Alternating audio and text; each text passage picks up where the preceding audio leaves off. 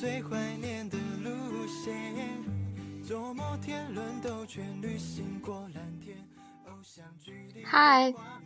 我是小车儿。大家听得出来这首歌是谁唱的吗？嗯，这首歌是李易峰的《晚安摩天轮》。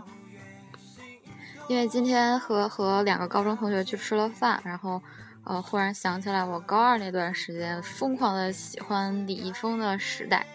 所以就把这首歌找出来了。呃，我记得第一次看到李易峰的时候，貌似是在同学的一个娱乐杂志里面，然后李易峰在某个不是很起眼的角落里面，但是当时就被他那种非常的。清澈的笑容吸引了，可是他那个时候也没有什么作品，然后就只有一些画报，还有这张专辑，所以那个时候每天晚上睡觉之前都会听着这首歌睡着，大概就是所谓脑脑残粉的自我修炼和养成吧。嗯，那个时候有的时候听可能超过二十遍才会进入梦乡。我高中那个时候睡眠质量比现在是。强多了，就这两天录下来之后，以前感觉好多大牌的那个，呃，节目之前那个滋啦一声都都很酷，然后，哦以为他们是自己做出来的那种电台感，然后忽然我发现好像就是在放音乐之前会会会有这么一段儿呃，小小的杂音，嗯，不觉名利。嗯，其实开始录这个东西是想着，嗯，下个学期虽然时间也不是很长，就要出去交换了，嗯，隔着七个小时的时差，跟亲人和朋友又不能总是联系，尤其是不能跟大脑门子联系，所以就想把这。现在这一两个月的这个每天的生活记录下来，然后等到我不能马上跟他打电话的时候，就他可以找出来听一听。所以我想今天，呃，就不读一些东西了，然后说一说白天跟高中同学见面聊的事情。今天见的同学，其中有一个。呃，应该是高考完了之后第一次见了吧。然后说来比较搞笑的是，当时高中我们两个是仇人，原因是这样的：是他有一次偶然窜到我前面，然后那节课呢，他这个由于是个子比较高，然后又比较好动，所以说就是经常拿他的那个凳子拱我的桌子，然后影响我听课记笔记，然后我就一直攒着那个火。呃，后来就终于有一次爆发，我就使劲把桌子推到前面，然后可能他也吓了一跳，然后他也生气了，之后就使劲又拿凳子拱了一下我的桌子，就那一下比较狠，然后桌子上的东西都掉下去了。然后从那个时候开始，一直到下课，我一直在忍忍忍，但是那个呃愤怒值随着我的忍受越来越高，直到下课铃打响的那一刻，我举起脚边的一瓶。橙汁儿就给他从头到脚浇下去了，然后那个时候刚好是冬天，还穿着毛衣。现在想想也挺挺挺对不起的。其实浇他一身，那个时候我非常害怕他回过头来就是跟我打一架，因为呃人实在是太高了，而且我觉得我是肯定打不过他的。后来下课之后，一个朋友跟我说：“呵呵呵，是那个那个谁，现在一定浑身都很黏，不过真的好想笑。” 然后现在大家坐在一块儿聊天，就觉得好像经过本科四年，然后研一研一上学期过去之后，都嗯变化还挺大的，嗯，所以就大家聊了聊这几年都干了什么，然后又当然肯定少不了说一下之前的八卦嘛。后来想一想，我们班高中还挺丰富多彩的。大家就是虽然学习生活很忙碌，然后压力很大，不过还是有各种各样的八卦可以聊。然后之前那个那个同学坐在第一排，他就说，他说我每天坐在第一排，然后听课，以为大家都非常认真的在学习，啊，没有想到原来这个发生了这么多事情。不过八卦嘛，就是，呃，扒扒别人，然后自己说起来还挺来劲的。不过我觉得我们也应该是同时被别人八卦着。不过，嗯。如果我能给你们提供这个被八卦的素材，也觉得反正博大家一笑也还是件好事儿。就是觉得好像那些年觉得看起来很毁三观的事情，现在想想都是嗯，还挺正常的，听进去也不会觉得什么哦，我感觉我的世界观崩塌了那种样子。没有感到很震惊，然后觉得大家的本科生活，呃，扒起来应该也是过得丰富多彩吧。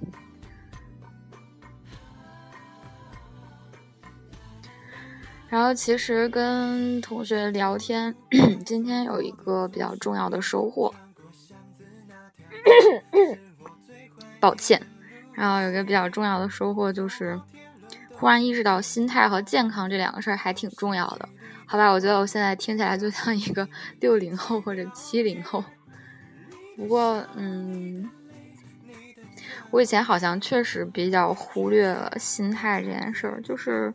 高中那个时候，对心态的把控比较容易。然后，呃，而且主要由于那个时候我有一个非常明确的目标，所以每天的心情其实也还相当平静。但是现在的话，可能就是要考虑的事情更多了，然后面临的选择也和以前不是一个量级的，所以就，嗯，感觉心态没有以前好了。然后就跟同学聊聊，然后觉得，嗯，确实是，心态是一个非常长久的工程，嗯。你对你现在生活的看法，还有你未来这一辈子要选择一种什么样的状态去工作生活，都其实很大程度上取决于你的心态。所以我决定从今天开始，开始在心态方面培养自己，然后做一个心态平和的人。就不说心态积极乐观吧，然后虽然那个大脑门子总说我是负能量小公举，嗯，然后自己默默的意识到也是，因为我经常在宿舍说话用的用的用的句式就是，嗯，你不仅没本事，你还傻呀，你没本事没关系，反正你傻，就。大概是这种，反正就是每天都同时在自嘲着，然后，嗯，也在啊悲观着，在这里做一下自我批评，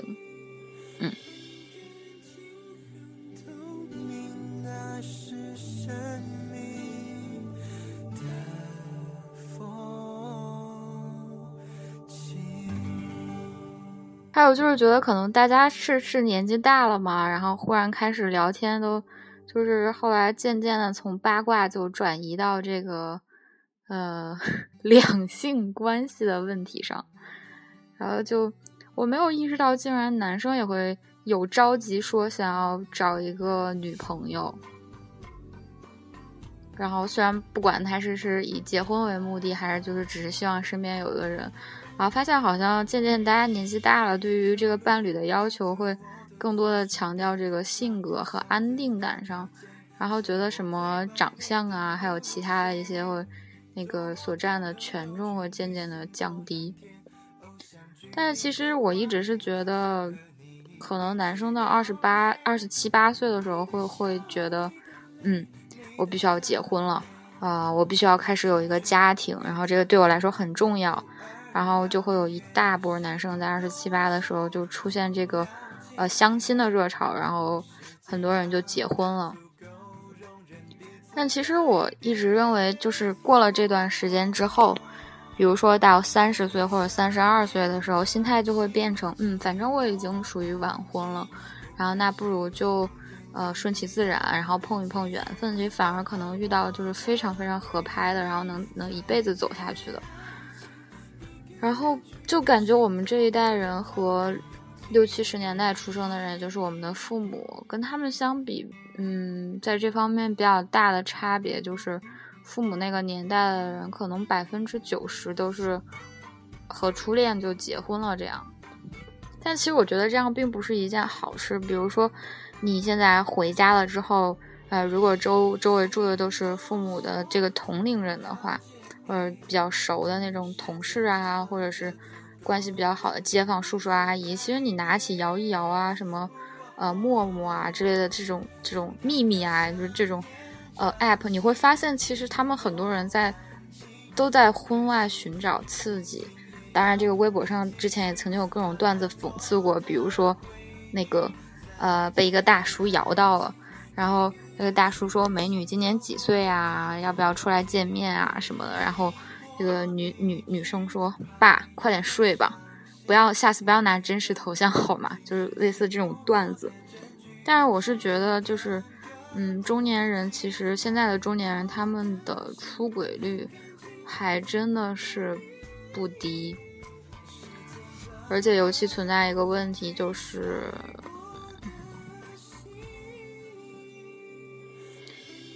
孩子上大学了，或者孩子在外面上学，然后有的时候夫妻之间可能也会存在睁一只眼闭一只眼的这个问题。但是像我们这一代人，可能在结婚之前都要经历过，一般人都会经历过不止一次的那个恋爱的经历吧。然后所以感觉今天其中有一位同学，她的那个这个女孩子，她的观念就是觉得。人生最幸福的事情就是一生一世只爱一人，不论是呃身体还是心灵，都完完全全的归属于这个人，然后跟他一起过一辈子。他觉得这个是最幸福的。我也承认，嗯，我小的时候也幻想过这种情况，但是我觉得人在二十五岁之前的成长是最快的，然后你在这呃这一个阶段。遇见这一群人，然后接收到这样的信息，就会导致你在每一个阶段里面，就是你自己本身的看法都是不一样的，所以你就会被不同的特质所吸引，然后就会喜欢不同的人。但是进入婚姻之后，这个两个人的关系会慢慢的变成一个。以婚姻这个契约啊，然后责任感啊为纽带的这样一个关系，而两个人的感情会渐渐的向亲情转变。啊！但是我还是说回来吧，就是我还是觉得，嗯，能一生一世宅一个人非常好，但是这种情况不应不一定在每个人身上出现。而且他即使出现了的话，也不一定证明两个人都觉得我一生一世只爱一个人。所以我觉得最重要的是当下，然后觉得开心、幸福就比较好。因为未来的事情你也说不准，然后你所能把握好的只有当下。如果你当下想要获得幸福，那你就去做当下能够让你获得幸福的事儿。比如说非常真挚的，然后但是，呃，理性的投入一段感情，然后为自己的为自己的人生做更多的增值吧，做加法。比如说，嗯，积累一些资源，然后读更多的书，增长更多的见识，然后学一学，让自己变得。更优雅、更美丽，然后更有气质的方法，我觉得这些都是，嗯，我们现在应该考虑的事情。但是至于这个这辈子到底跟谁结婚，然后跟谁拥有一个家庭，以及这辈子到底跟几个人谈恋爱这种事情，也不是能够说得准的，也是也呃是你不能把握的。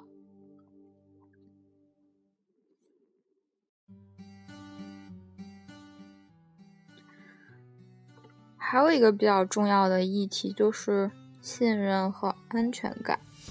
我觉得能信任别人也是一种能力，也是一种素质。但是盲目信任不不是的，呃，所以啊，说培养信任是一种能力吧。所以都希望能听到这个的人和和你周围的人变得逐渐能够信任彼此，然后。不过还是保护好自己。嗯，总之还聊了挺多的吧，然后想起小时候干那些屁事儿，也觉得挺有意思。就是希望我们的将来都可控，嗯，然后在可控的范围内，你感觉到非常幸福。我觉得这样我就很知足了。然后刚刚那个舍友回来了，然后 就是聊起三里屯视频、优衣库视频的这个事情，然后就为那个女同学感到很担心啊，就是她这样，这个由于她这个无良的前男友做了这样的一个事情，然后就导致全中国的男人都看到了这段视频，我就觉得女孩子将来可能很难嫁出去。然后还是想提醒能听到这个的女孩子们一声，就是，呃，遇到喜欢拍的傻逼，就坚决的跟他分手吧。然后在即将结束之际，给大家讲一个可能不好笑的笑话，但是我觉得还挺好笑的，就是，嗯，本科的时候就有同学给我推荐过那个《请回答一九九四》。啊，当时是因为我先看了《请回答一九九七》，觉得那种浓浓的这个九十年代的感觉，以及这个呃脑残小粉丝儿追星的这个心酸过程，还挺唤起我的我的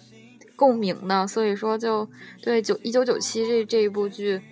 感情非常深，然后就稍微有洁癖，一直抵触，不是很想看一九九四，因为害怕它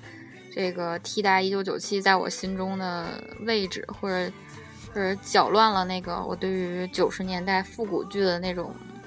兴趣吧，然后就一直没有看《一九九四》，但是前一段时间耐着性子把它看完了。其中有一段就是，呃，呃，男二号跟跟女主说说最近发现了一个特别好吃的面包店，然后光听名字就觉得肯定很棒。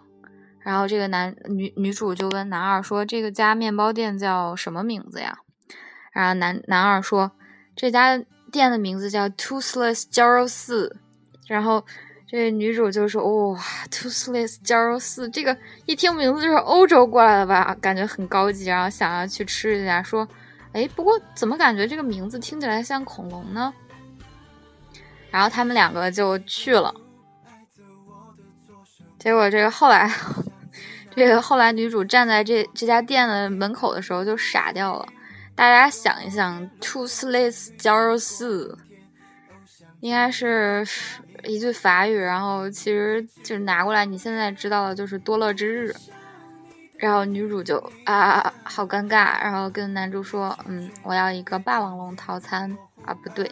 一个剑龙套餐。算了，干脆你还是给我搞搞一个那个恐龙儿童乐园餐吧。然后男主就进去了，呵呵。大家是不是以后都觉得我没有办法直视多乐之日了呢？啊，但是我本来是对多乐之日和巴黎贝甜都没有什么感觉，因为觉得这个披着欧洲外衣的实际上是韩国企业的面包店，然后做出来的也不怎么好吃，然后还分别请了都敏俊熙和千颂伊代言，是吧？嗯，我觉得不如味多美好吃。味多美就是也起了一个洋气的法国名字，对的。然后给大家强烈推荐味多美的那个，嗯，百分之百纯奶油系列的奶油格格和小蛋糕，我觉得很棒，吃完了心情会变好。然后但是少吃点，小心皮肤糖化。嗯，就是这样。好了，晚安，大家再见。不开心，红眼睛也要努力继续。晚安，我的回忆，再见